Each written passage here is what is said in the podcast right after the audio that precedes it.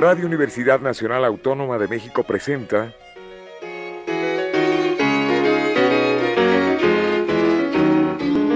La música popular alternativa.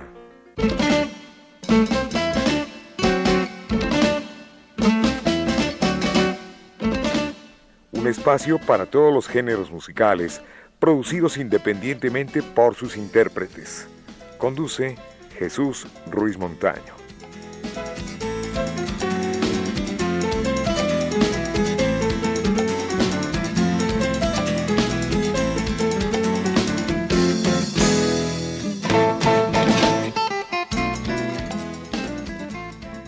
Amigos, buenas tardes. Esto es la música popular alternativa y nos da muchísimo gusto contar con la presencia de un gran compañero, como lo es Don Cruz Mejía, compositor, conductor, productor. ¿Qué más le ponemos, Cruz? Buenas tardes. ¿Qué tal? Buenas tardes. Pues ponle todos los ores que quieras, hasta horror.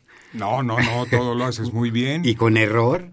Sí, eso salió mejor. ¿Verdad? Y sigue, la, y sigue el verso andando. Sigue el verso andando como la yunta. Como la Yunta, exactamente, la canción de Luis Pérez Mesa. De Miguel Muñiz, que Ah, cantó Miguel Luis Pérez Mesa. Que sí. cantó Luis Pérez Mesa. Sí, esa canción tiene su historia. Sí. Habla del rincón de Romos. Esos, esos, ¿cómo dice? Esos tierras del rincón se refiere al rincón de Romos, Aguascalientes. Aguascalientes, sí. Sí. Bueno, esa es otra plática. Eh, Claro, ese es otro tema. Lo que nos trae es que tengo en mis manos un disco, pues muy significativo, yo diría conmemorativo, a medio siglo del genocidio, Cruz Mejía y la memoria de sus amigos, de una magnífica presentación, una portada europea, porque sí lo es, trae booklet y me llama la atención una moneda, pero más me llama la atención el contenido de este disco. Yo creo que la moneda dice, ya se No. volvió interesado el Jesús. No. No, pues es un trabajo colectivo. Son 18 temas en donde intervenimos 12 compositores con la idea precisamente de preservar la memoria y, y transmitirla a las nuevas generaciones, porque con 50 años que ya pasaron, pues muchos se fueron, muchos ya se perdieron por ahí, pero están haciendo muchos también. Entonces, pues eh, es la idea de que no se pierda esta memoria histórica que, pues que nos golpea, que nos halaga y que nos está forjando. Así es. Bueno, es un compacto que cuenta con 18 cortes. Y bueno, yo he visto compactos hasta de 15 cortes, pero de 18 no. No, y no has visto los míos, yo tengo hasta de 24. Es que se ha acuñado un vicio también, Jesús.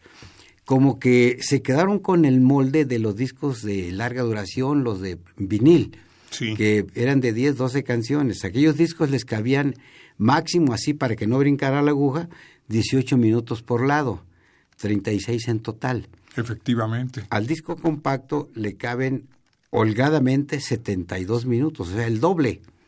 El doble. Entonces, eh, se quedaron con ese vicio porque lo ven en términos comerciales. Oye, pues vendo 10 canciones en un disco y luego te vendo 10 en otro, en vez de ponerlas en el mismo para dártelo más caro. Bueno, pero vamos a hablar del disco a medio siglo de, Del del genocidio. 68, del genocidio, sí. Pues ese era el propósito, preservar la memoria. Y aquí hay una cuestión muy importante. Ya hablamos del movimiento estudiantil del 68 como algo muy sabido. Como que yo te digo, el movimiento del 68 y ya sabes de qué se trata. Y la verdad es que no siempre sabemos, o sabemos a medias. Y hay, ver- hay muchas versiones también. Claro, se han escrito muchos libros y muchos que lo vivieron, otros que lo presenciaron del ejército y otros que nomás se los platicaron. Entonces, en este primer tema quisimos dar la referencia más precisa en lo posible, porque es una canción, de lo que es el movimiento estudiantil del 68. Así es. Bueno, aquí participan eh, queridos amigos, ¿no? Tanto en la grabación como en los arreglos musicales, como en el diseño, como en la producción. Tú eres el productor de este disco, pero reuniste a algunos compositores. Somos 12. Sí, 12 dos compositores. Sí. Pues, pues, eh, un trabajo de esto no lo hace uno solo, es imposible. necesitamos la colaboración de los buenos compañeros, porque además todos de buena gana, a nadie se le pagó, pues ¿de dónde? Claro. Mira, ¿qué te parece si abrimos la parte musical de este programa con el movimiento estudiantil? Como decíamos, vamos a escucharlo. Exactamente.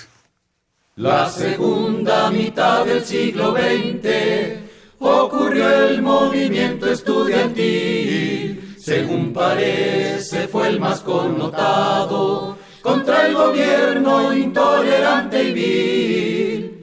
Vivíamos el milagro mexicano, crecía nuestro Producto Interno Bruto. Y el ejército andaba por las calles, sembrando en muchos hogares el luto. Ese tiempo supuestamente de auge, el prismo convertido en gobierno, generaba un ambiente represivo, todo México parecía un infierno.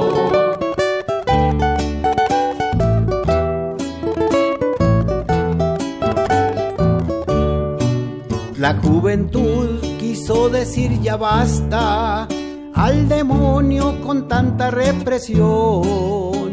Queremos participar construyendo nuestro propio modelo de nación. No quiso entender el prismo y un autócrata como Díaz Ordaz.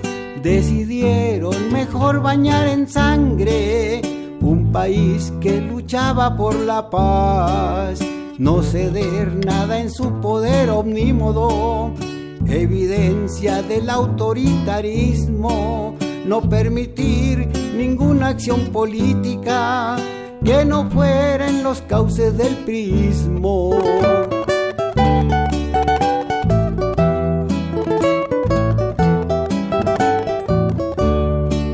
...68 días marcó el gobierno... ...del 26 de julio al 2 de octubre... ...para mostrar su rostro en la Olimpiada que en Tlatelolco de sangre se cubre. Se cerraron al diálogo de plano, se coartaron todas las libertades. El ejército haciendo de las suyas, se tomaron las universidades. El movimiento del 68 fue un estallido de los estudiantes contra el terror, la tortura y la muerte implantados por nuestros gobernantes.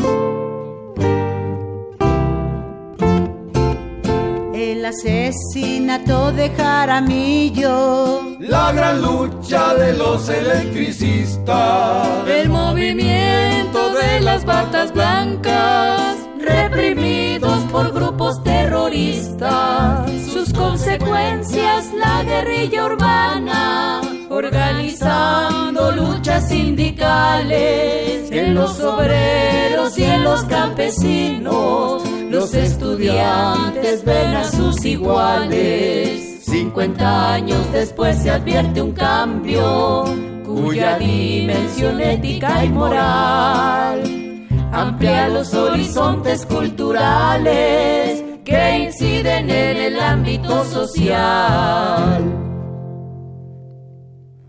Platicamos esta tarde con Cruz Mejía. El movimiento estudiantil cobra mucho auge en México. También en otros países, pero el más importante fue el nuestro, ¿no? El de aquí. Bueno, importantes yo creo que todos. Lo que pasa es que, había condiciones particulares que lo hicieron más notorio. Acordémonos del mes de mayo de París, eh, en Argentina. En fin, fue un asunto mundial. Todo esto, pues, eh, la historia así es, como que las comunicaciones nos llevan a estar al tanto de lo que pasa aquí, lo que pasa allá en Europa, América, Asia, y pues al final de cuentas padecemos lo mismo. Lo que pasa es que el condicionante en México fue que se avecinaba la Olimpiada.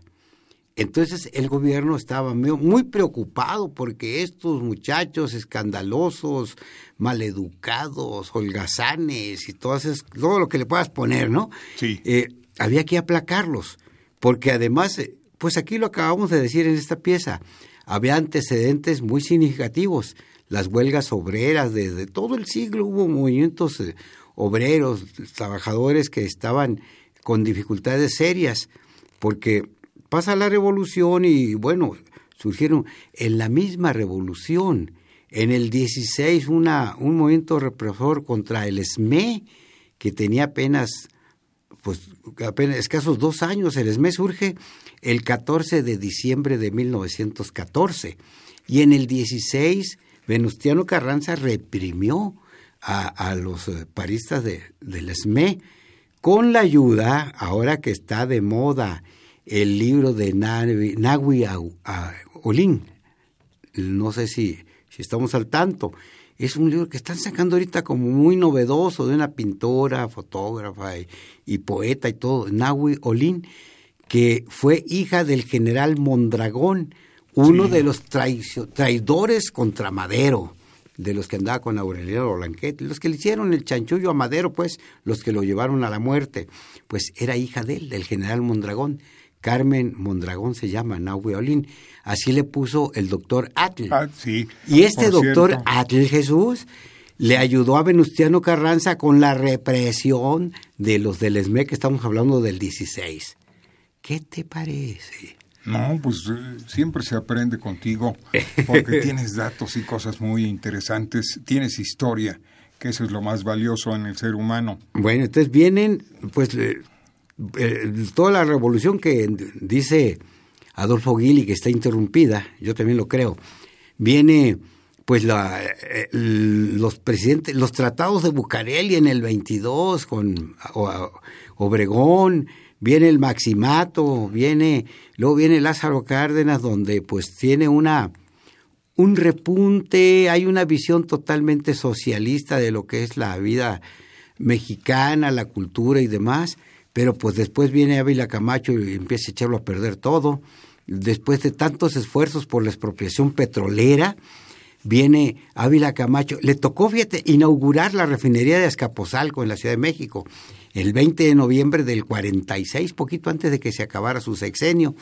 Y pues le tocaron las glorias, pero fue de los primeros represores. Y ya no digamos de, de su hermano Maximino, qué triste historia. es una historia muy, eh, muy profunda. Luego Miguel Alemán contra el estudiantado. Luego Ruiz Cortines. Bueno, la lucha de los ferrocarrileros, del magisterio, de los médicos.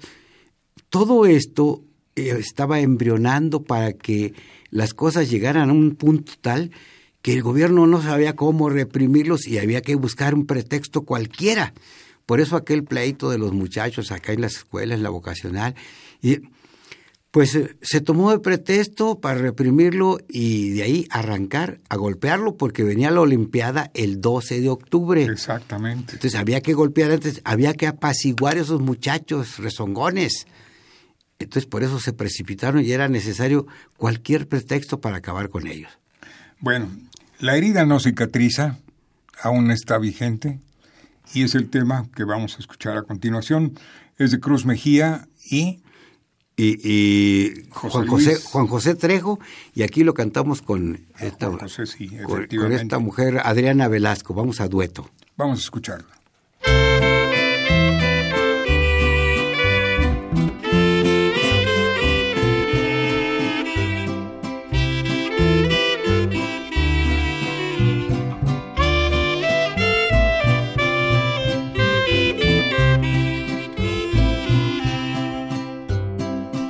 Nunca llegara el olvido. 2 de octubre, qué injusticia. Cientos de muertos y heridos, la herida no cicatriza.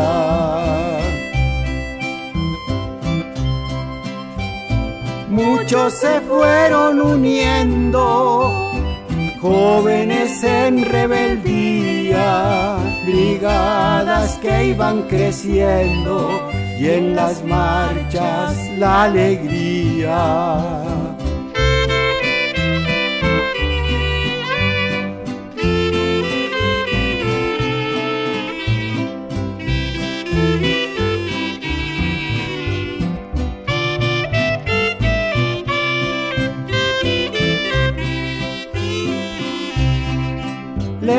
Santa Muchos ahí fueron a dar.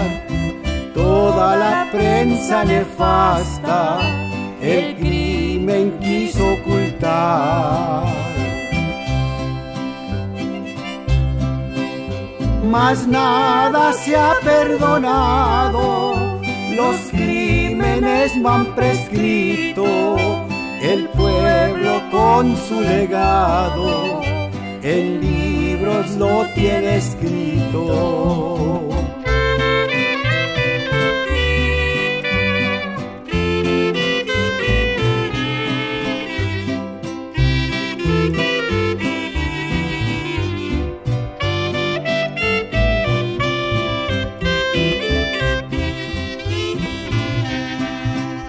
En tierra universitaria, palomas blancas volaron, celebrando la Olimpiada, la paz con balas marcaron. Plaza de las Tres Culturas, flores se vieron brillar adornando sepulturas, eso no se va a olvidar. Latiendo el recuerdo espera una mejor ocasión con la sociedad entera armar la revolución. Cruz Mejía esta tarde con nosotros en la música popular alternativa, a medio siglo del genocidio. Este disco ya está a la venta. Pues ya casi se vendió. Quedan poquitos, pero si juntamos los centavos hacemos una reedición. Claro. Y una, una gran reedición. Eh, estuvo grabado precisamente, es una grabación actual. Sí, sí, sí, fue muy rápido este año del marzo del 2005, 5 de marzo de 2018 y al 28 de mayo. Fue muy rápido. Oye, ¿y el costo de este disco? 125 pesotes. Ah, bueno, hay que cooperar para la siguiente producción. Que sigan saliendo. ¿no?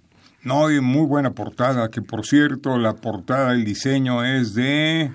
De Víctor, Ortega. sí. Él nos ayuda mucho con estos trabajos, es un agente, es un maestro de la metropolitana de diseño precisamente, y, pues él nos ha ayudado con estas cosas. Pues son los compas. Mira, este trabajo, si eh, yo hago una evaluación, si se pagara todo lo que cuesta, pues no lo pagas con el costo del disco. Desde luego. Pero bueno, tampoco podemos a Luis Miguel Arno, ¿no? Tenemos que darlo a un precio más accesible y, y de calidad. Porque la música alternativa de protesta o como le queramos llamar, como que a veces la han visto como algo de segunda, no, pues al cabo que son los rezongones esos, es un disco chafa mal hecho, no. No, no, no, hay producciones independientes de música alternativa perfectamente bien hechos. Sí, tiene aquí un cuadernillo de, de 32 páginas. Sí, y además... Le queríamos poner más, pero no alcanzó el presupuesto.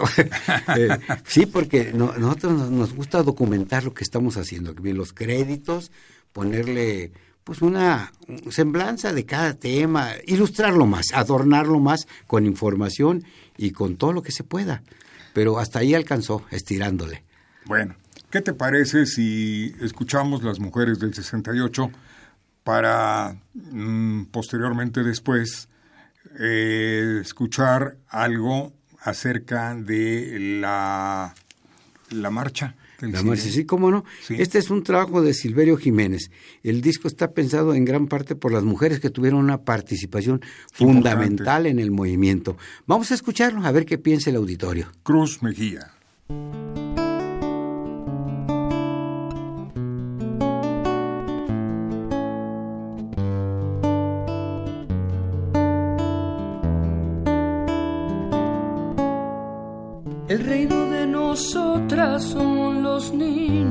Y el marido. La casa la cocina sin tener ningún quejido. discretas sin pasiones, las mujeres silenciosas, guardándose los sueños, los deseos y muchas cosas.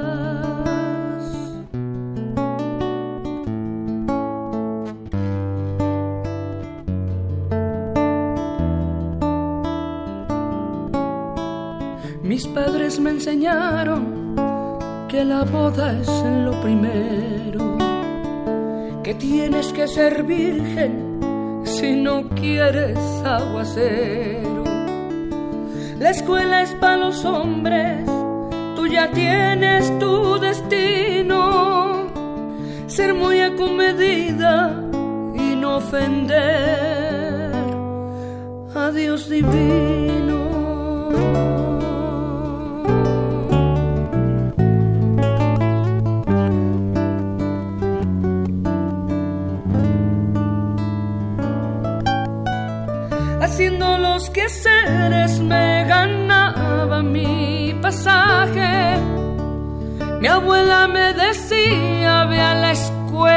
No seas maje.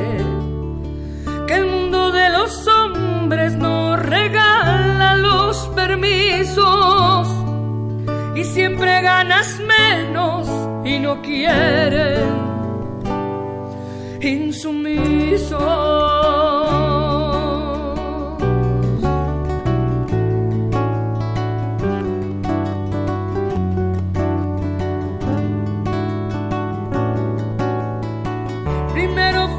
Pocas que a la lucha nos sumamos. De muchas prohibiciones y prejuicios nos quitamos. Gritamos en la calle, empapelamos la ciudad. Usamos minifalda y exigimos equidad.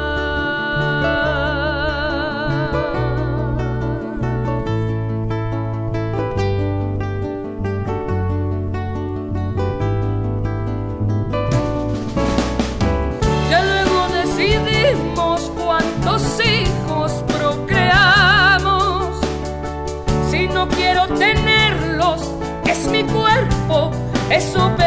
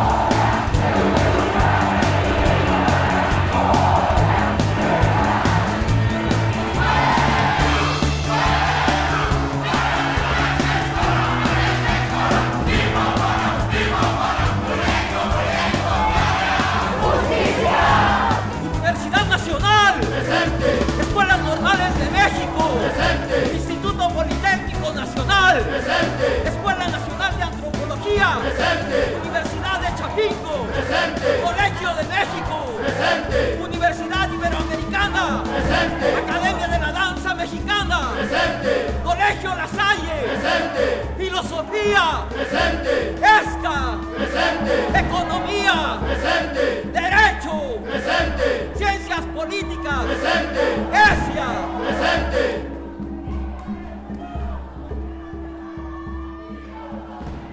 Cruz Mejía, te agradezco mucho que hayas estado con nosotros en este programa como siempre. Te felicito por este disco y ojalá haya una reedición pronta. Eso esperamos, parece que ha sido aceptado, es nuestro propósito que la gente lo conozca, que tengamos memoria, que no se nos olviden estas cosas que han dolido tanto al país y que también lo han cambiado. El movimiento estudiantil dio pie para muchas cosas, que aunque ha sido lento el progreso, pero por ejemplo la libertad de expresión, la, el poder de manifestarse. ¿Sabían ustedes que el acceso al zócalo por parte de las manifestaciones estaba vedado? Y fueron los estudiantes en este, en este lapso, en estos 68 días, los que se atrevieron a llegar al zócalo con todo lo que implicaba aquello. Entonces, ellos se atrevieron a ir al Zócalo y a partir de entonces las manifestaciones llegan al Zócalo, aunque ahí los, eh, los jefes de gobierno, sobre todo la reacción, se ha ingeniado, ha buscado la manera de cerrar el acceso. ¿Cómo lo cierran?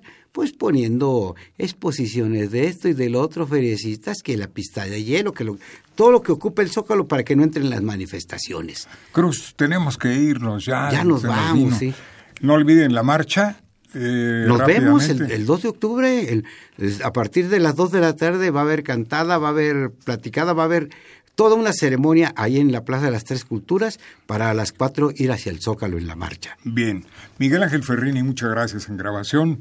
En la producción Pedro Ruiz Mendoza, Enrique Aguilar y el Capi Martínez, que por cierto ya viene volando para acá. Jesús Ruiz Montaño se despide de ustedes de este programa y Mm, ¿Qué, ¿Con qué cerramos pues, la emisión? La marcha del silencio que obtuvo su significado, eh, ya se ha comentado por ahí en los medios. Vamos a escucharla a ver cómo le suena a ustedes. Muchas gracias, Cruz. Gracias a ustedes por escucharnos. Gracias, Jesús.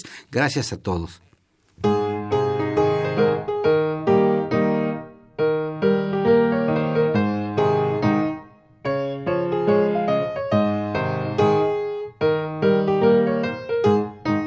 Desde el Museo Antropología iban al zócalo cautelosos. Los estudiantes organizados no los tildaran de sediciosos.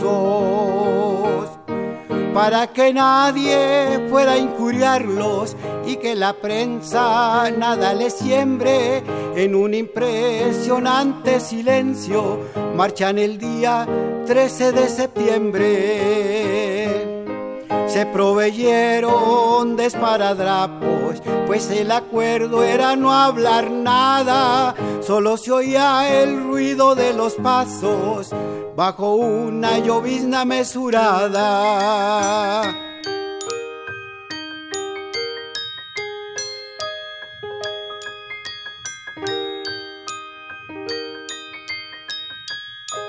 contra las falsas acusaciones y por menguar injurias venales.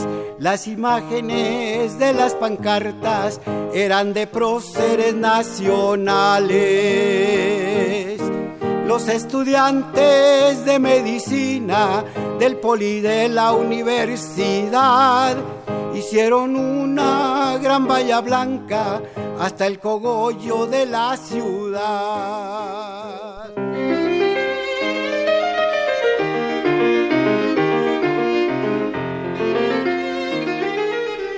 Radio Universidad Nacional Autónoma de México presentó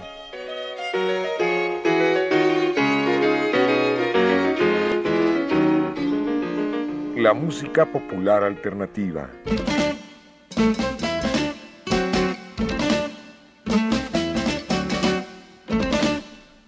Algo más que la música a simple oído.